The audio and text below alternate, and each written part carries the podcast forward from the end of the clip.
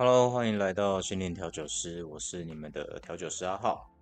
好，今天是我们第一集正式的节目了。那如同上集所说，我们先来讲一下，嗯，频道的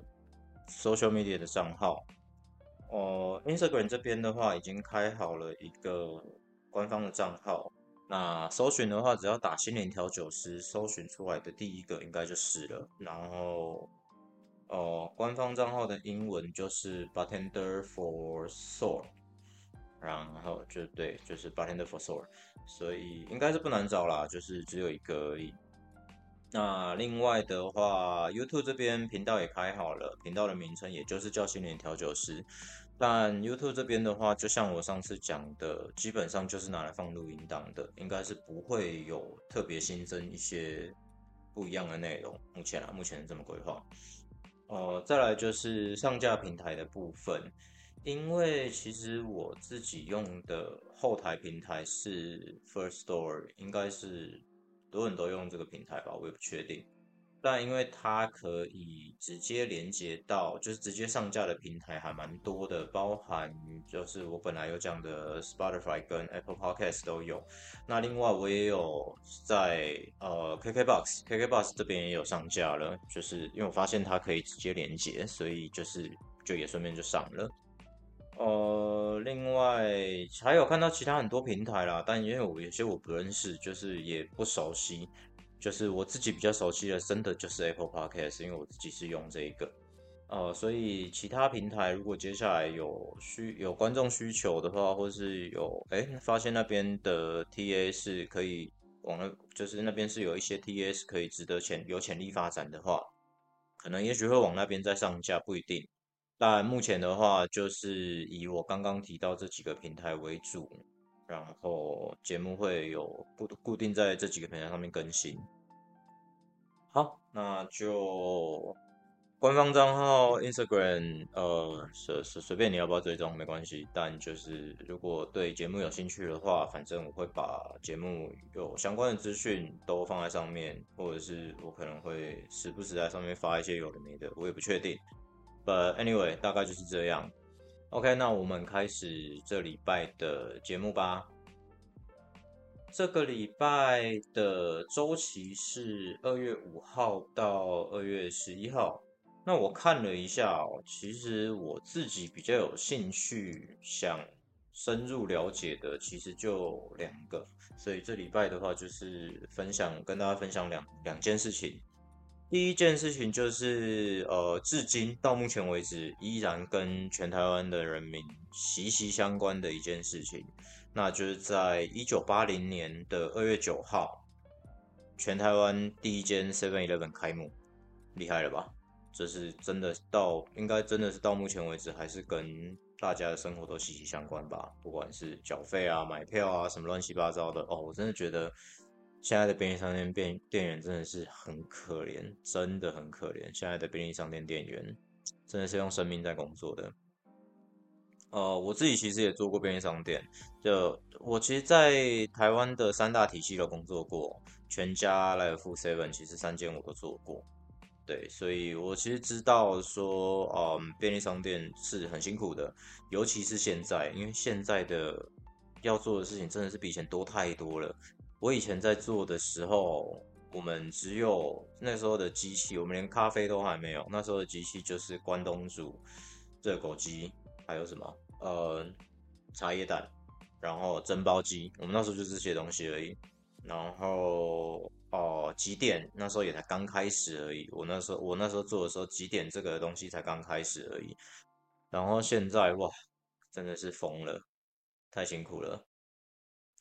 好，总之，呃，一九八零年的二月九号，全台湾第一间 Seven 开幕了。第一间 Seven 是开在台北市长安东路一段五十三巷一至六号，啊，叫做长安门市。那现在这间门市已经转店，叫做新长安了。新是那个三个金，金木水火那个金，三个金连在一起，那个应该叫新新厂的那个新吗？对，反正对，就是那个新叫做新长安，它现在已经转店了。那呃，应该全台湾都知道，台湾的 Seven 的经营权是在统一集团嘛。那统一集团其实它不只拥有台湾的 Seven 经营权，它还有菲律宾跟中国的经营权。那他们在亚洲总共有超过一万间店，菲律宾的话有三千五百间，中国的话目前是两百间左右，两百间以上。然后让我最惊讶的是，台湾既然只有六千五百间，我以为会更多。虽然，对啊，以台湾的的的占地来讲的话，六千五应该其实算很多了，因为台湾这边的密集度真的是有点可怕。那个真的是最夸张，我看过就是斜对面嘛，就是一条路上面同一个位置，同一条路上街的两边都有各一间，完全不知道为什么，但还是开得下去。真的是很可怕。OK，那台湾的统一其实集团，台湾统一集团是在一九七八年四月份跟美国的南方公司签约，然后就是签这个 Seven Eleven 的经营权嘛。然后他们其实一开始经营的不是很顺利，但呃，就是。他们是先在美国有试营运的，可能是我猜应该是由台湾这边的人去美国那边的 Seven 试经营，然后但一开始不顺利，然后甚至有亏损，然后但呃还是决定要把 Seven 就是带回台湾，然后在台湾做，在台湾做这样哦。那他们从一开始就是开二十四小时了，从第一间刚刚讲到的长安门市其实就是二十四小时了。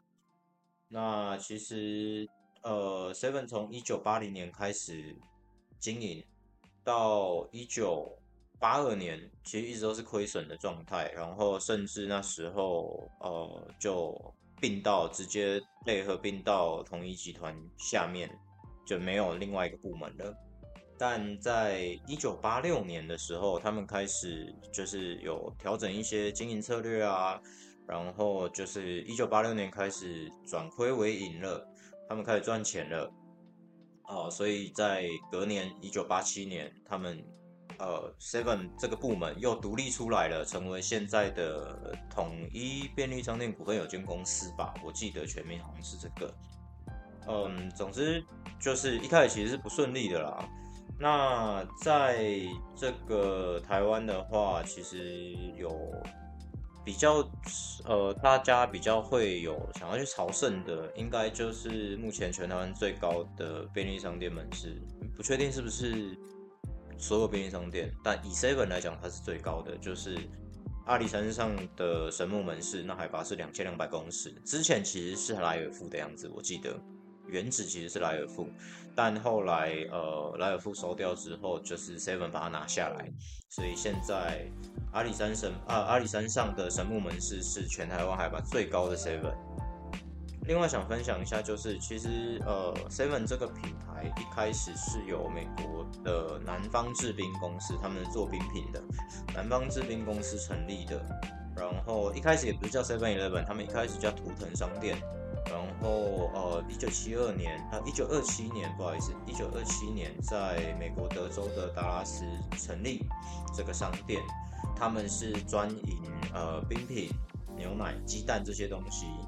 至于为什么，因为一开始其实不叫 Seven Eleven 嘛，它是在一九四六年的时候，那一间商店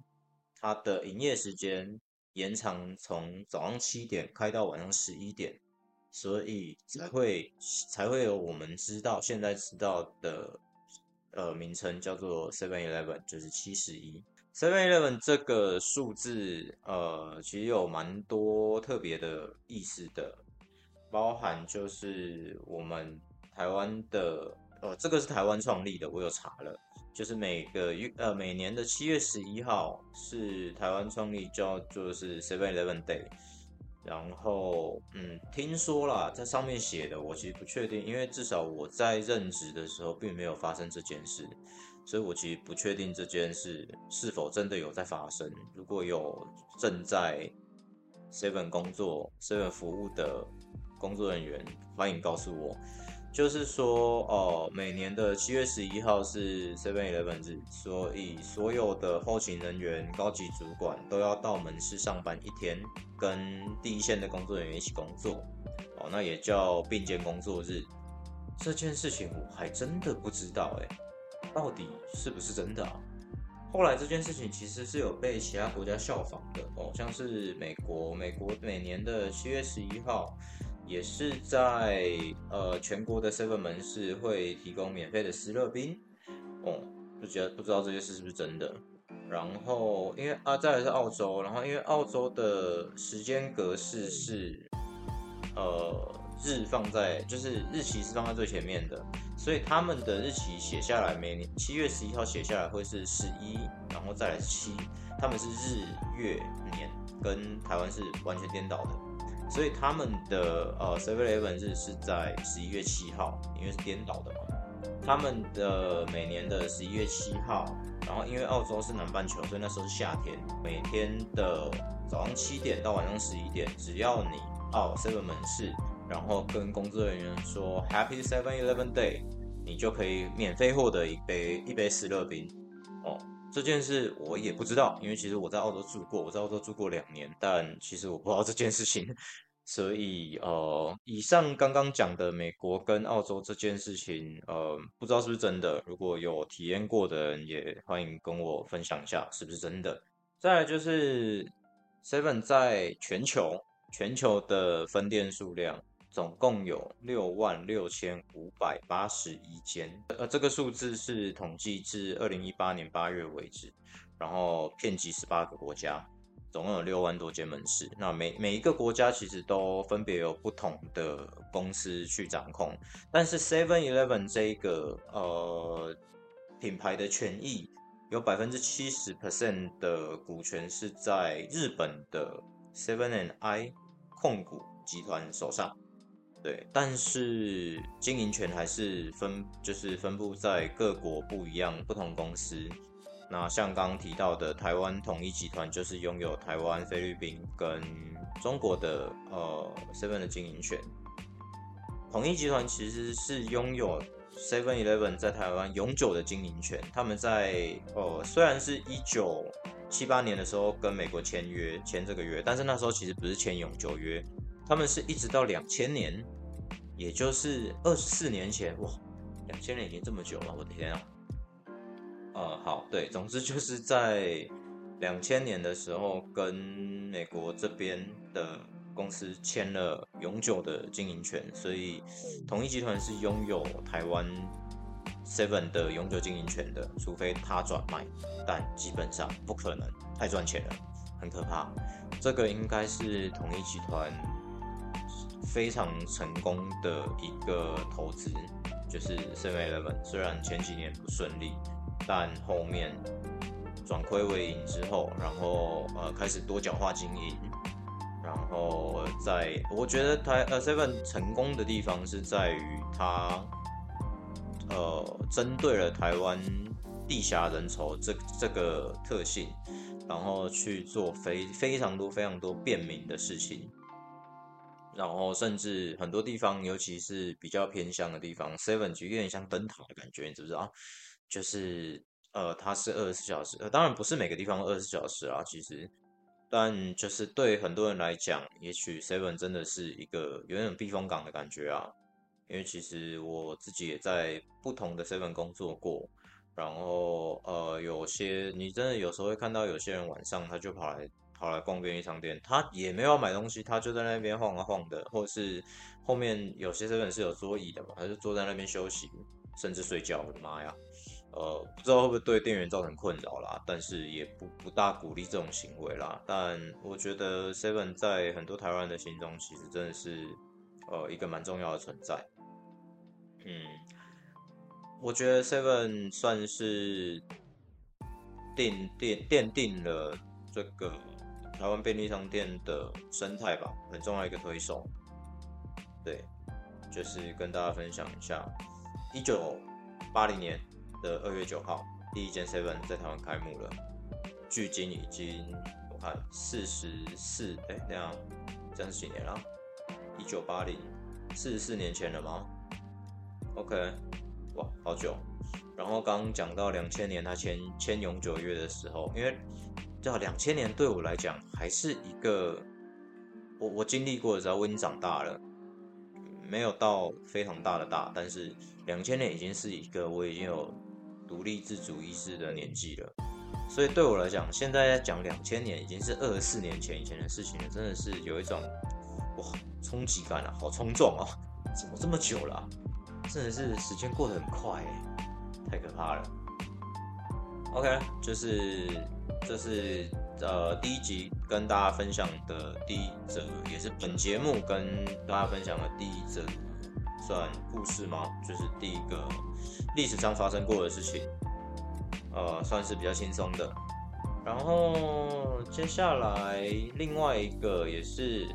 厉害了，有办法在一个礼拜七天里面找到两天同一天的事情。另外一个就是在这刚刚是一九八零年嘛，现在是一九九一年，一九九一年的二月九号，它发生什么事呢？一九九一年的二月九号，不知道还有多少人记得，就是这个立陶宛，立陶宛共和国，呃，立陶宛全名，它它的全名叫做立陶宛。对，就是立陶宛共和国。哦，他在一九九一年的二月九号举办了独立公投，然后公投内容就是你是否希望立陶宛成为一个独立的民主共和国？那当年的投票率达到八十四点七 percent，然后这八十四点七 percent 的人呢，有九十三点二 percent 的人投了同意，所以。立陶宛就独立了，但他其实在一九九零年的时候就宣布独立了这件事情，这这件事有点吊诡，我也不知道到底是为什么。他是宣先先宣布了独立，然后在隔年再投票，投票二月投票嘛，然后再来投票通过之后，在八月正式独立。那在八月正式独立之后呢，隔下一个月九月一九九一年的九月二号，美国也承认了呃立陶宛共和国独立的这个事实。呃，再来隔几天，九月六号，苏联也承认了他们的独立。那美国跟苏联承认了，基本上就已经算是得到世界的认可了吧？尤其我觉得苏联承认的意义是更大的，是因为他们其实是从苏联独立出来的，因为他们之前是被苏联统治的。嗯因为立陶宛的，我为什么会想要把立陶宛拿出来讲？是因为呃，大家应该都还有印象，就是几年前吗？呃，立陶宛的是议员吗？还是联合国的谁？总之就是在国际平台上帮台湾讲了蛮多好话的，就是呃，呼吁大家要关注台湾，然后呃，立陶宛也是少数。现在可以真真的是讲少数了，少数不亲中的国家，就是跟中国直接对着干的国家。然后我记得好像也有被中国经济制裁嘛。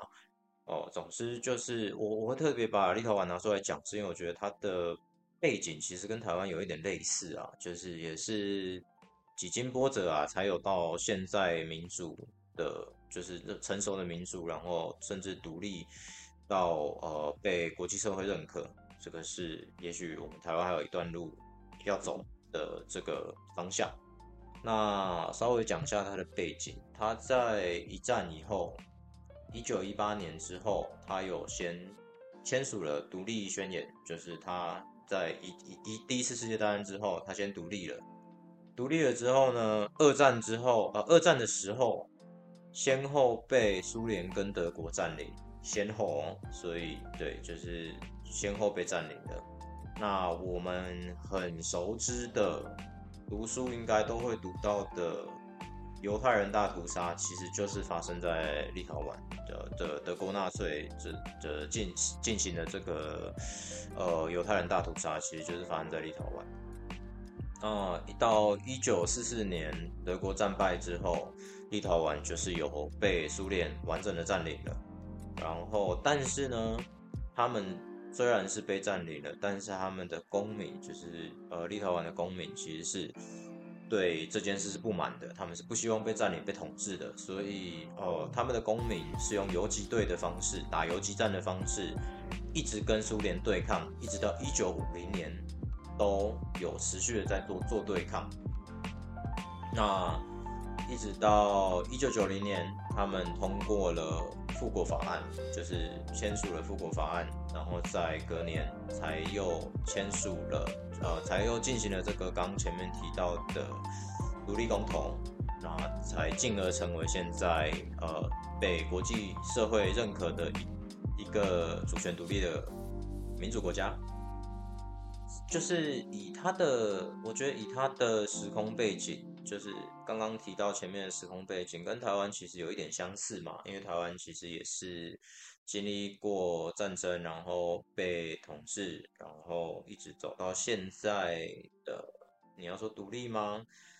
这个就不同的解释嘛。然后，但我觉得无论怎么样啦，我觉得最重要的就是，呃，我在因为我在查资料的时候，其实我看到我最惊讶的是，在一九四四年德国战败之后，被苏联完完整占领之后。他们的公民是用打游击战的方式跟苏联失去对抗。那你要想，苏联那时候的国力、兵力各方面都是强过于，绝对是强过于他们的嘛。那他们知道正面正正正面来打不赢，所以那他们怎么办？他们就用游击的方式，我这边弄一下，这边弄一下，我就这边烧你一下羊，那边弄你一下脚底板，他让你打不到他。但他也不会就是乖乖躺在那边给你打。我觉得这个东西很重要的就是，嗯，民主意识吧，然后团结，这个我觉得是很重要的。就是不论现在呃呃自己国家的状况是怎么样，但是人民并不会因为有一个绝对强势的势力，他就完全的屈服。嗯，就像现在的乌克兰跟俄罗斯一样，呃，以国力跟兵力来讲的话，乌克兰其实是完全没办法比的嘛。当然，乌克兰可以持续的跟俄罗斯抗衡到现在，也是因为呃，这个国际，呃，我们就讲以美国为首的呃民主国家，给予很多的军事上、军金钱上的帮助。当然，其实战争的。最后的既得利益者其实都是那些军事工业大国，所以你要说这场战争发起，或是说从历史上到现在所有战争这些战争的发起，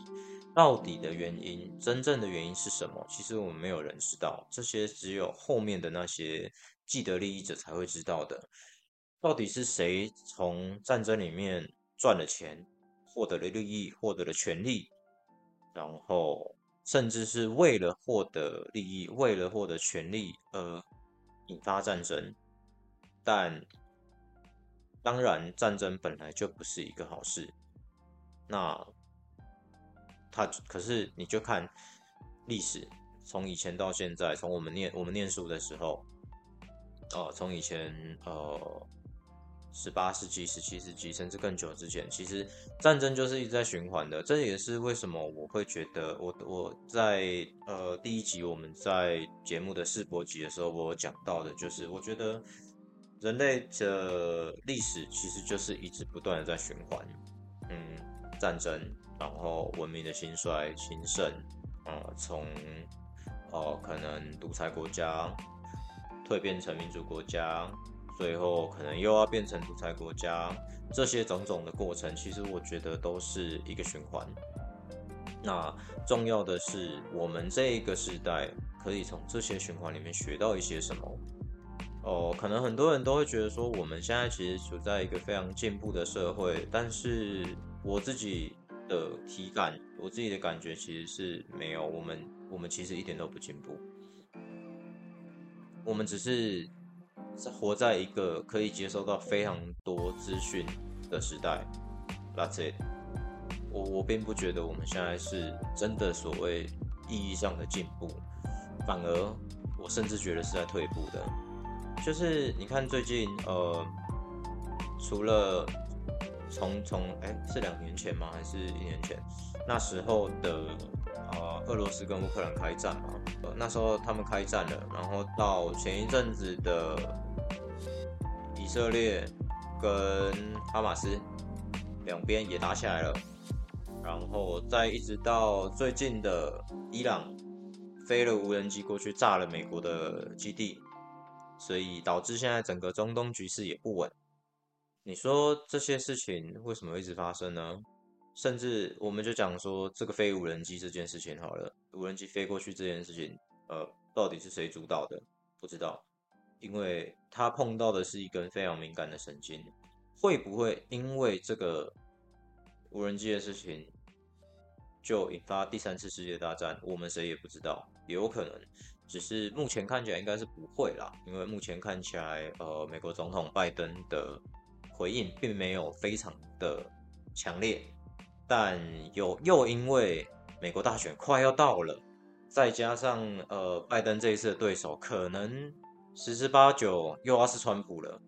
对上一川普这个呃我们就讲说比较神经病的这个不按牌理出牌的总统，拜登如果这一次的回应不够强烈的话，那他有没有办法再选到下一次呢？就也很难讲。所以在这个敏感的时间发生这种敏感的事情，你真的是会不禁会想说，到底是为什么会发生这些事情？But 就像我讲的，其实这不是我们一般普通老百姓可以控制或是可以知道的事情。所以对我们来讲，我觉得